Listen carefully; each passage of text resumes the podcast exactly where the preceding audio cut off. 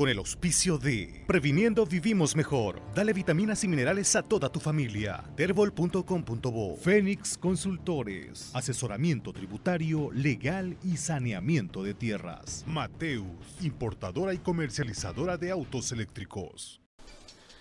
Estamos en comunicación con Gabriela Zambrana, secretaria de Relaciones de los Trabajadores del Hospital El Bajío, a quien la saludo y paso a consultarle ¿Qué tipo de procesos? ¿Por qué los están procesando?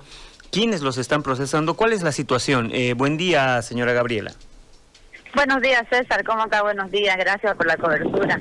Eh, comentarle de que estamos siendo procesados por la arquitecta Sosa. Es ella la que denuncia a los trabajadores de salud por el, por el hecho de nosotros subir en las redes sociales, denunciar, ¿no? Este de verdad que este caso de que nos traigan los trajes de jardinero, eh, siendo que no son los adecuados pues para atender a los pacientes COVID, ¿no?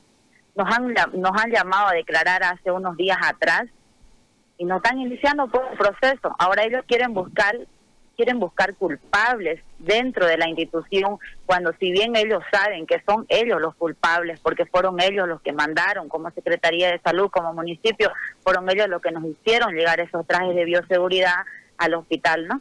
Ahora, pero ¿bajo qué tipificación los están procesando? Eh, ¿De qué los acusan, eh, señora Gabriela?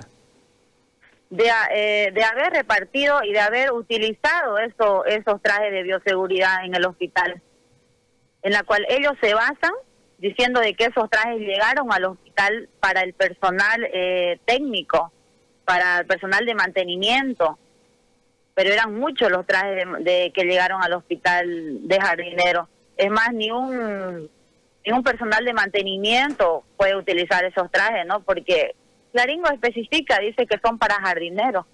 Ahora, eh, al margen de, de esos trajes, ¿les llegaron otros o solamente llegaron esos y, o sea, no se entiende eh, eh, la razón de esta de esta acusación. Eh, ¿Les llegaron otros trajes? Nos llegaron ese día, en el mes de junio, no tengo la fecha exacta, pero nos llegaron 150 trajes azules y 150 trajes amarillos, en vista de que nosotros exigíamos las medidas de bioseguridad y se veían ellos en que que nos iban a mandar y al final terminaron mandándonos esos amarillos. Ahora, eh, ¿qué, eh, ¿qué acciones van a tomar ustedes ante estas acusaciones, ante la apertura de estos procesos? Eh, lo, estamos viendo eso con el abogado que nos va a representar de la Federación de Trabajadores de Salud. Estamos viendo, ¿no?, qué medidas vamos a tomar en vista de que la arquitecta Sosa no retira la denuncia, ni cierra el caso, ni tampoco se, no, se nos ha llamado a, a, dialogar, ¿no? Señora, ¿y cómo está el Bajío en este momento? Eh, o sea, uno tiene preocupación porque crecen los casos. ¿Y cómo está el Bajío eh, a, este, a este día? El Bajío lamentablemente está eh, sin medidas de bioseguridad. Es más, no tenemos KN95, ya no, ya no tenemos los EPP, no tenemos nada ya. Para la directora del Hospital Municipal Bajío del Oriente y para el municipio la pandemia se ha terminado. Bueno, vamos a estar pendientes de lo que ocurra con, este proceso, ojalá se pueda solucionar. De verdad preocupa eh, que se tome este tipo de decisiones y además se olvide que todavía la pandemia está en, Santa Cruz, en el país, y que se, bueno, se, se van acabando eh, los elementos de bioseguridad y no vaya a ser que les vuelvan a mandar otro tipo de trajes. Gracias, señora Gabriela. Gracias, César. Gracias a todos. Hasta luego.